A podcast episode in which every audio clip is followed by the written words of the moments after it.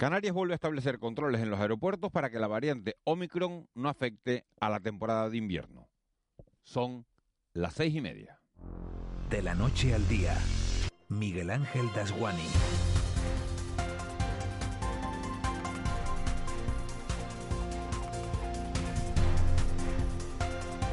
¿Qué tal? Muy buenos días. Europa se olvidó del COVID. Las multinacionales dijeron que nada de ceder las patentes de manera gratuita a los países más pobres del planeta, como si el subdesarrollo fuera una elección propia.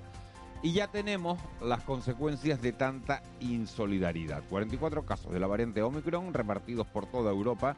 Y aunque de momento no se han cancelado reservas, Eva García, muy buenos días. Yaisa Castilla, la consejera de Turismo, reconoce que sí se han ralentizado y que las reservas de enero van bastante más lentas de lo esperado. Muy buenos días, Miguel Ángel. Y es que todos los países se blindan y se protegen de esta nueva variante.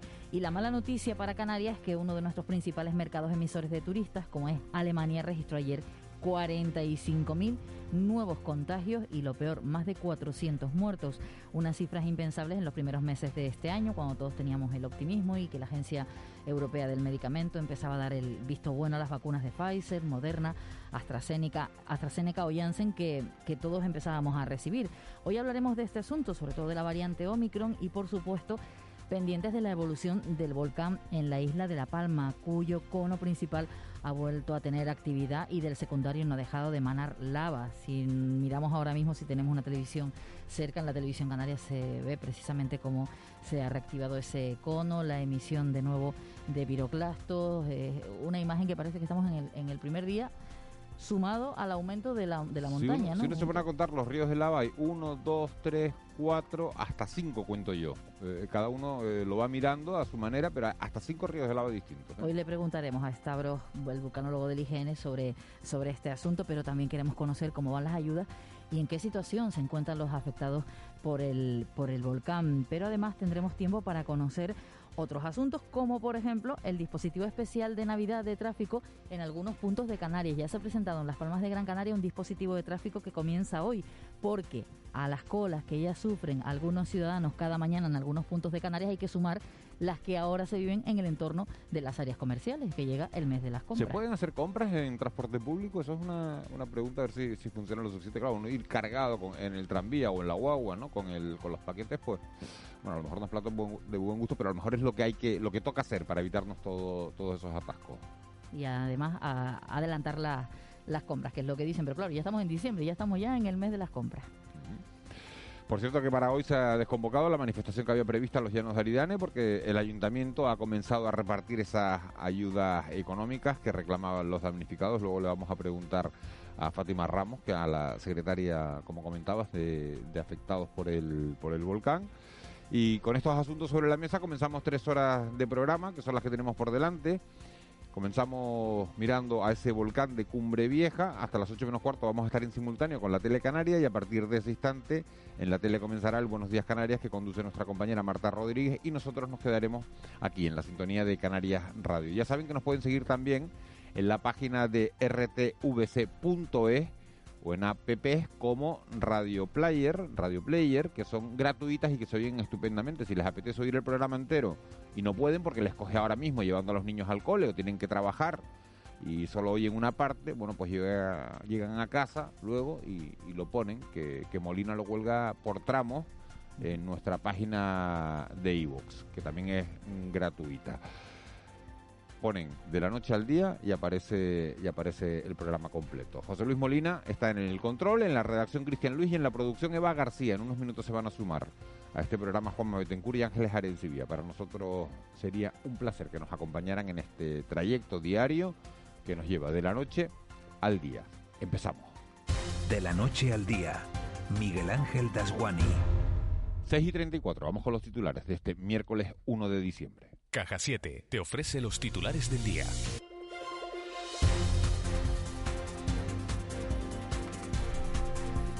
Continúa la vigilancia de la nueva colada del noroeste del volcán de Cumbre Vieja que sigue su avance lento hacia el barrio de la Laguna. Es la colada que más preocupa, el plan de emergencias volcánicas. No hay previsión de una nueva evacuación, pero la siguen monitoreando para eh, ver si su comportamiento, para, para conocer su comportamiento. Ahora no se mueve con rapidez aunque preocupa el desborde de la colada y que afecte a la laguna. Miguel Ángel Morcuende el director técnico del PEVOLCA. Hay que ver ese desborde, seguimos, como digo, encima de, de ello y vamos a seguir teniendo pues comunicación permanente para ver si realmente esa colada puede llegar a afectar a la laguna. Estamos hablando ahora mismo de que está, está, la colada, el desborde, el derrame de la colada está aproximadamente a un kilómetro de la laguna, de lo que es eh, la iglesia de la laguna. Hay 1.548 edificaciones destruidas por la lava, 1.242 de uso residencial, según datos del catastro. Mientras tanto, aumenta la sismicidad media y este martes la Palma batió el récord de terremotos desde que comenzaba la erupción con 330. El máximo anterior había sido de 319 el pasado 17 de noviembre.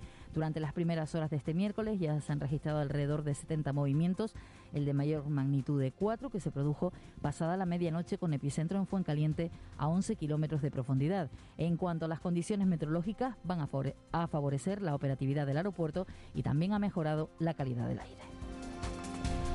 Ayer hubo Consejo de Ministros y el Gobierno de España ha ampliado en 9 millones las ayudas para los damnificados de La Palma. El Consejo ha aprobado una ampliación para atender a la concesión de ayudas a entidades locales, familias e instituciones afectadas por la emergencia volcánica. Desde que comenzara la erupción, el Gobierno central ha canalizado más de 225 millones de euros a través del Plan Especial para la Reconstrucción de La Palma. Y Canarias registra 305 casos de COVID-19 en las últimas horas y afortunadamente, eso sí, no hay que lamentar ningún fallecido. Hay 34 personas ingresadas en la UCI y 214 en planta. Ante el aumento de contagios y la amenaza de la nueva variante, el archipiélago endurece las medidas de seguridad sanitaria y a partir de este miércoles se inicia el cribado de pasajeros nacionales que entren en las islas. Los viajeros deberán presentar el certificado de vacunación el de haber superado la enfermedad y también podrán eh, aportar una prueba diagnóstica negativa. La consejera de Turismo del Gobierno de Canarias ha detectado una ralentización de las reservas para los dos primeros meses de 2022, pero al menos, según Yaisa Castilla, no se han producido cancelaciones. La consejera pide prudencia y hace un llamamiento a la vacunación. Sí que es cierto que estamos notando para enero y febrero una cierta ralentización de las reservas que no cancelación y por tanto hay que ser muy prudentes en este sentido, pero bueno, vamos a hacer todo lo posible para que eso no, sea, no se vaya en contra de nosotros, pero sí que hay que ser prudentes en este sentido y aquí también hago un llamamiento a seguir vacunándonos y el Tribunal Superior de Justicia de Canarias ya tiene sobre la mesa la petición del Gobierno para avalar el certificado COVID. Tiene ahora 72 horas para resolver la petición del Gobierno de Canarias, mientras el Tribunal Supremo ha autorizado al País Vasco exigir el pasaporte COVID para la entrada en restaurantes y establecimientos de ocio nocturno, una decisión que podría impulsar la implantación del certificado también en las islas. Y los grupos del cuatripartito presentan 126 enmiendas al presupuesto de 2022 y movilizan 52 millones de euros. El peso de Nueva Canarias y Podemos y la agrupación socialista Gomera aseguran que con estas propuestas se, se apuntalan los presupuestos más expansivos de la historia del archipiélago. El objetivo es reforzar los servicios públicos esenciales, progresar en igualdad y equidad social con un importante esfuerzo inversor y para el impulso de los sectores productivos. Y Canarias se encuentra entre las tres comunidades autónomas que más expedientes sobre la ley de dependencia ha logrado gestionar. Lo ha asegurado la consejera de Derechos Sociales Noemí Santana. Ha salido así al paso tras la denuncia realizada este pasado lunes por el Consejo Económico y Social. Su presidente José Cristóbal García llegaba a decir que se están haciendo una mala gestión en política social. No obstante, Santana reconoce que todavía queda un largo recorrido para ponernos al día después de años de retraso. Aún así, por supuesto, nosotras no nos damos por satisfechas, estamos muy lejos de los datos que nos gustaría manejar para no estar eh, a la cola eh, a nivel estatal de la gestión de, la dependencia eh, y para poder llegar a, ese, a esos primeros puestos de, de las que mejor gestiona pues es que hace falta recursos económicos, por supuesto, que los está poniendo el gobierno. Cosas que puedan ocurrir al ir a pagar. No llevas la cartera, sumas céntimos pero no te da, se te rompe la bolsa. Cosas que pueden ocurrir al ir a pagar con Apple Pay. Con Apple Pay, tus tarjetas de caja 7, realizas pagos contactless en miles de establecimientos y webs. Paga rápido, paga con tranquilidad. Caja 7 con Apple Pay. 6.40, 7 menos 20 de la mañana de este primer día de diciembre. Anoche hubo Copa del Rey, también hay partidos hoy. Hoy juega el Mensajero, juega el San Mateo, juegan sus partidos. Y anoche eh, jugaba el Laguna, lo hizo con el Granada y pasó lo que tenía que pasar, aunque pasó de una forma mucho más dolorosa de lo que tenía que pasar. 0-7 ganó el Granada. Simón Abreu, buenos días. Hola Miguel Ángel, buenos días. Se acabó el sueño del Club Deportivo Laguna en la Copa del Rey. Corto pero intenso, el conjunto morado vivió una eliminatoria en el Heliodoro Rodríguez López ante 6.204 espectadores que presenciaron una abultada derrota por 0 goles a 7 ante el Granada, con la que el conjunto tinerfeño queda eliminado del torneo del CAO. Hoy el turno para el Mensajero y el San Mateo. A las 3 y media el Mensajero recibe en el Silvestre Carrillo al Real Zaragoza en un encuentro que contaremos en Todo Goles Radio desde las 3 de la tarde. A las 7 y media nuevo Todo Goles Radio para contarles el partido entre el San Mateo y la Real Sociedad sin David Silva que es baja por lesión para un encuentro que se disputa a las 8 en el estadio de Gran Canaria. Hoy el Mensajero y el San Mateo, mañana turno de Copa del Rey para la Unión Deportiva Las Palmas y el Tenerife. En la Unión Deportiva Las Palmas, hoy última sesión de trabajo en la Ciudad Deportiva de Barranco Seco a las 10 y media. Antes, a las 9 y media, hablará Pepe Mel en la rueda de prensa previa del partido que se disputa este jueves a las 3 ante el Vélez en Málaga. El Tenerife, por su parte, dedicará la jornada de hoy al desplazamiento hasta Ibiza para el encuentro ante el Club Deportivo Ibiza, donde Luis Miguel Ramis se ha llevado convocado a 29 futbolistas para un encuentro que asumen con el máximo respeto. Nosotros pues intentar hacer el partido que nos conviene, eh, un partido seguro pues complicado si, si no vas al 100% como en todos los partidos de competición. El partido mañana a las 8 en el verde de Camp Mises 3 y en voleibol hoy juega el Guaguas en una nueva ronda de la SEP Cup. Partido de ida de los 16 avos de final, el Club Voleibol Guaguas recibe a las 7 y media al Volei Melen de Alemania en el Centro Insular de los Deportes.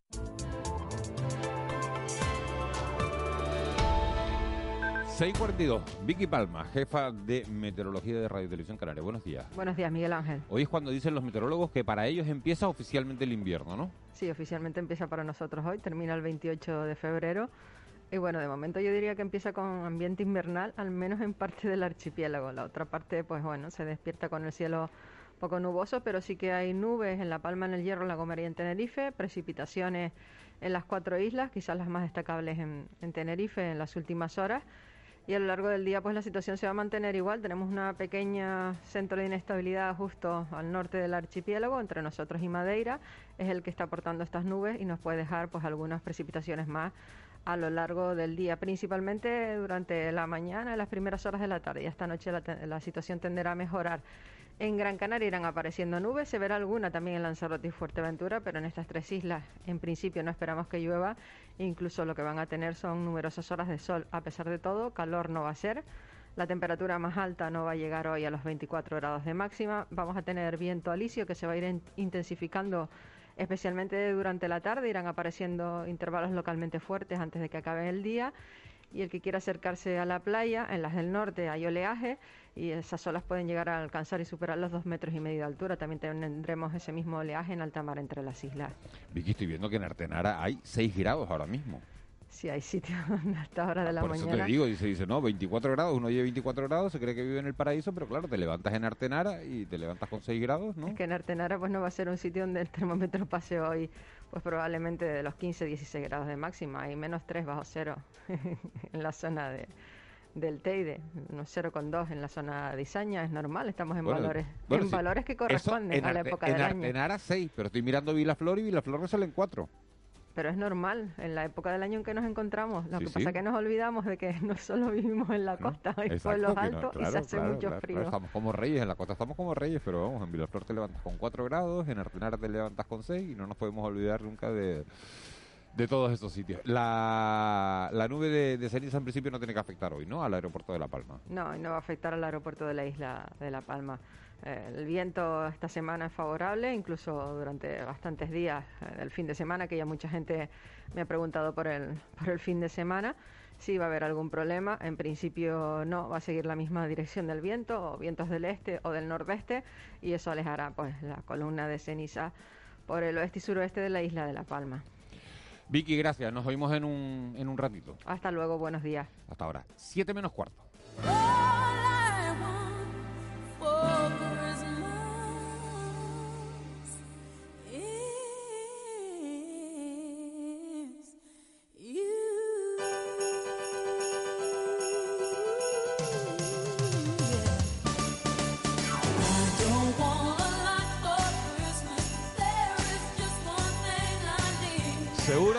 Esperaba. Habrá gente ahora diciendo qué bueno que llega diciembre. Y habrá gente diciendo me corto las venas. Me las corto porque ¿cuántas veces Eva García vamos a oír esta canción de aquí a final de mes? No en sé. este, en esta casa, bueno, en esta casa no lo sé, en este programa hoy. No, no sé, pero le preguntabas a Vicky Palma que si para los meteorólogos comienza el invierno, para eh, la autora de esta canción, María Carey, comienza a hacer caja, porque hay que decir que cada año se lleva en torno a 2,5 millones de dólares solo en derechos de- del temita. Dos tema- millones y medio de dólares Sí. cada año, sin hacer nada. Sí, de euros, perdona, de euros. Pero hay que decir que tardó 15 minutos en hacer la canción, así que yo creo que le ha sido rentable los 15 minutos, ¿no? ¿Cómo que tardó Porque 15 minutos? 15 minutos en componer el tema y ya ha recaudado por él 60 millones. ¿Cuándo la compuso? En el 97 creo que fue. Eh, tiene 27 años ya la canción. Multipliquen a dos millones y medio de euros al año.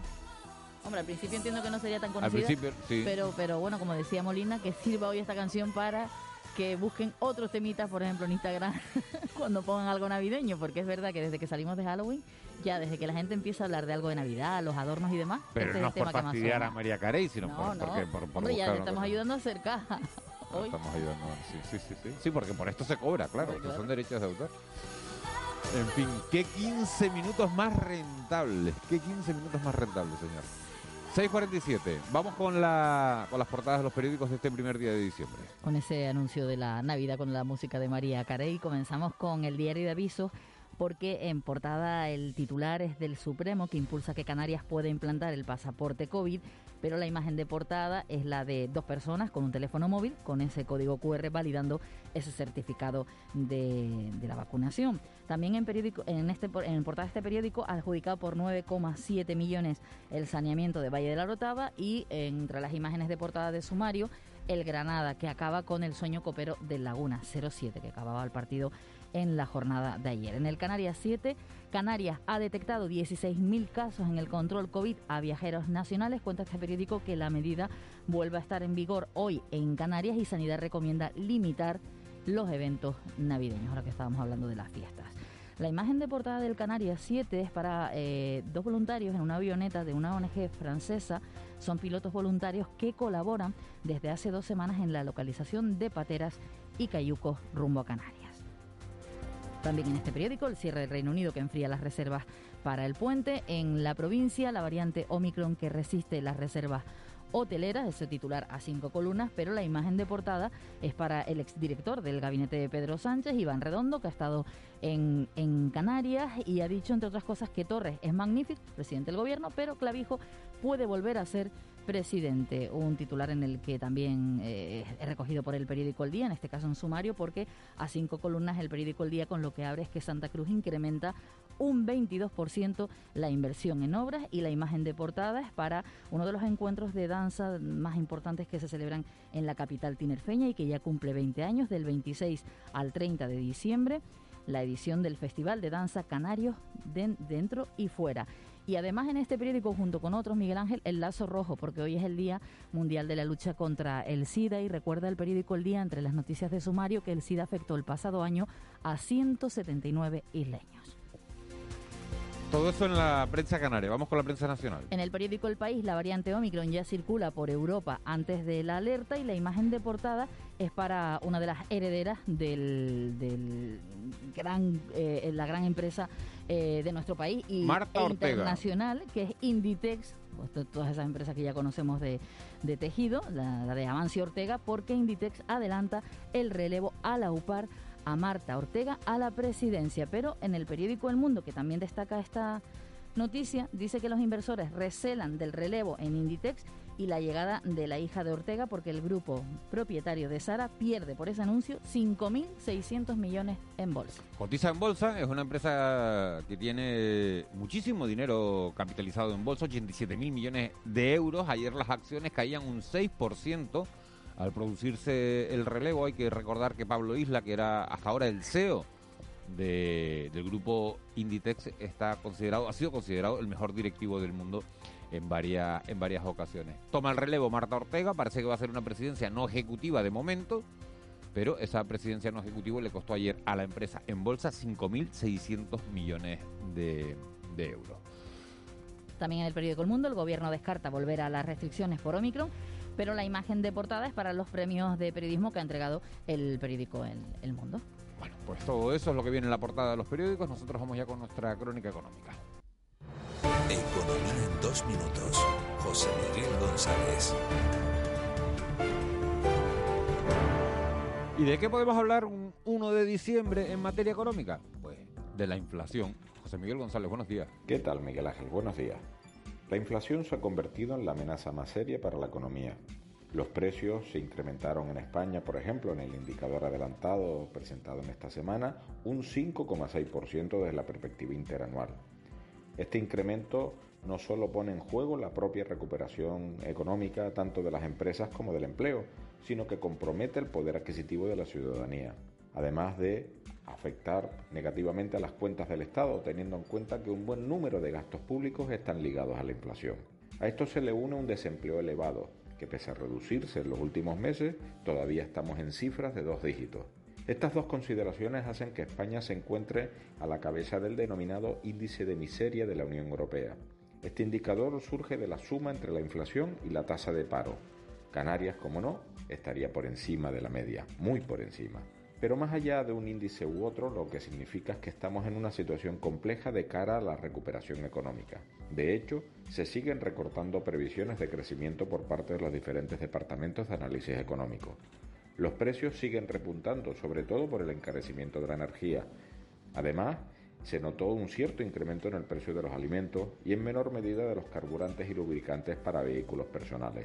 Y si la cosa siguiera así, ese adormilamiento en materia de tipos de interés llevado a cabo por el Banco Central Europeo puede que se acabe. Y ahí la cosa sí que se va a poner fea, muy fea, sobre todo para aquellas economías altamente endeudadas como la nuestra, porque ¿cómo se creen que se financian los bienes y servicios públicos sin incrementar impuestos o mejorar la recaudación? Milagritos a Lourdes, según dicen. Feliz día. Con C de Cultura. C Castro. 6.53, vamos ya con la página cultural. El Monopol Music Festival en Gran Canaria marca la página de cultura de hoy. También el Festival de Danza Canarios dentro y fuera. Son hoy nuestros protagonistas. ¿eh? Castro, buenos días. Buenos días, Miguel Ángel. El Festival de Danza Canarios Dentro y Fuera cumple este mes de diciembre 20 años. En la edición de este 2021, que arrancará el próximo día 26, se representarán un total 38 piezas en diferentes espacios de Santa Cruz de Tenerife. Habrá actuaciones en el TEA, en el Teatro La Granja, en el MUNA o en el Teatro Victoria, verdadera raíz de este festival. Es la esencia de la cita a partir de lo local para alcanzar la cultura universal. Cuando hablamos de, de 38 propuestas, mmm, hay una que tiene 18 bailarines. O sea, es decir, este, estamos hablando de que esos no son los bailarines. Bailarines yo creo que están en torno a los 70. Aparte hay colaboraciones, una pianista, un... después está lo de cine danza, que también es otra, otra cosa que sucede en el festival, que eh, en el TEA. Y el Monopol Music Festival regresa este 7 de diciembre a Las Palmas de Gran Canaria con música de vanguardia y artistas que presentan trabajos para decir algo nuevo, como Alice, el productor ganador de tres premios Grammy que ha trabajado con el artista Zetangana en El Madrileño, su último álbum.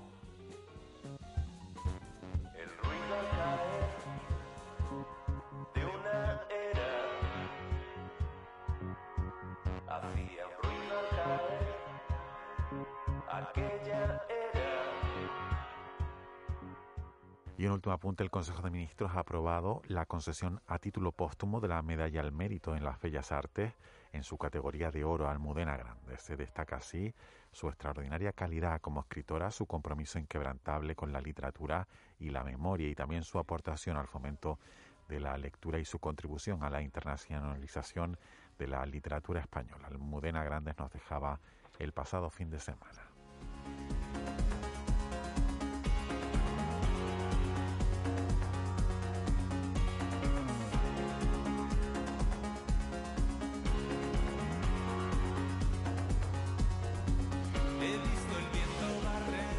6.55, 7 menos 5 de, de, la, de la mañana. Cristian Luis, buenos Bu- días. Buenos días, Miguel Ángel, ¿qué tal? Miércoles, a dos.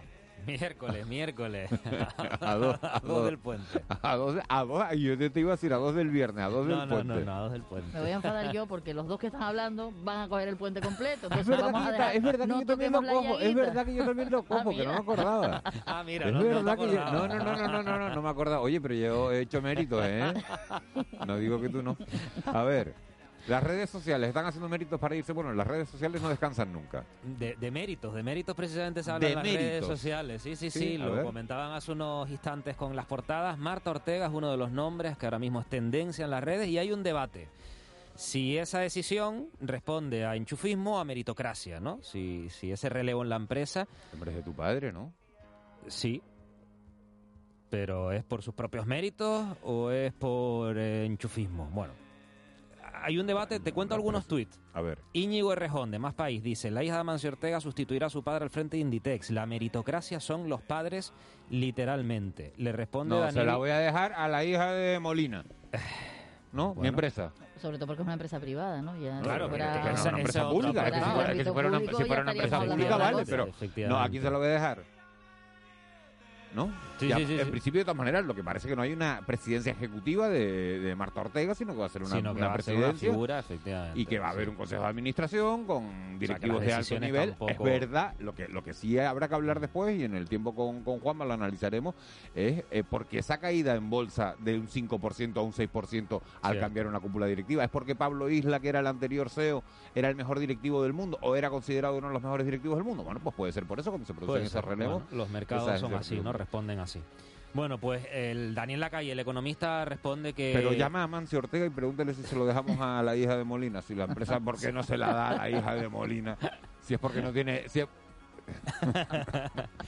Dice, Venga. dice Daniel Lacalle que Marta Ortega empezó doblando camisetas y trabajando de sol a sol en la empresa y que entiende que él no pueda imaginar eso. Íñigo Rejón. Bueno, también otro nombre es tendencia, Gabriel Rufián, que ha amenazado al gobierno con torpedear los presupuestos si la Pues ley están, calientes, audiovisual... están calientes como chinos Sí, en, sí, en sí, Esquerra. Republicana porque, porque pidieron que las películas de Netflix de HBO se doblaran al catalán y ahora resulta que en la ley, en ese proyecto de ley audiovisual, resulta que son las plataformas españolas, Claro. no las plataformas extranjeras. Y Rufián se siente engañado y se siente estafado por parte del gobierno de España y está amenazando No con se boicotear él. lo- los presupuestos. Dicen dos tweets, eh, vamos a ir a elecciones porque Rufián quiere ver narcos en catalán y otro que Rufián se ha enfadado porque le ha mentido Sánchez con lo de Netflix, no se podía prever. Qué ruin lo de lo de, lo de, lo, lo de narco. ¿no? Bueno, me, parece, Twitter- me parece, me parece sí, sí, Twitter sí, es así. Sí, sí, pero tú eliges los que, los que lees, ¿eh? bueno, eh, eh, casi que lo primero que veo, Bueno. no me da mucho tiempo de, Bueno. de investigar. Bueno, Día Mundial, venga, este Bueno, 1 de diciembre. Día Mundial del SIDA. Fue el primer día dedicado a la salud en todo el mundo y la razón de elegir esa fecha concreta fue por razones de impacto mediático al ser el primer día del mes de diciembre. La primera vez que se celebró fue en 1988 y desde esa fecha el virus ha matado a más de 25 millones de personas en todo el mundo, lo que supone una de las epidemias más destructivas de la historia. En Canarias, atención al dato, el número de infecciones de VIH declaradas desde el año 2000 es de 5.668. Y hay que diferenciar entre el VIH y el SIDA, muy importante, porque el virus, el VIH, es el virus que ataca el sistema inmunitario del cuerpo y que si no se trata puede causar el SIDA, que viene a ser la enfermedad. Por establecer un paralelismo, el SARS-CoV-2 equivale al VIH, al VIH y la COVID al SIDA, entre comillas. Efeméride. Y efemérides rápidamente, el 1 de diciembre de 1347 a través de Génova y Venecia la peste negra entra en Europa y escuchamos a Manny Manuel que tal día como hoy en 1972 pues nacía este cantante puertorriqueño. Bueno, lo hizo tan felices en Las Palmas de Gran Canaria en los carnavales. Bueno, después Sí. se rehabilitó ya. Luego se rehabilitó, pidió Ahora- disculpas Y ahora y- bebe menos, ¿no? Sí, sí. Ahora bebe menos y canta igual de bien, ¿no? Pues sí. Y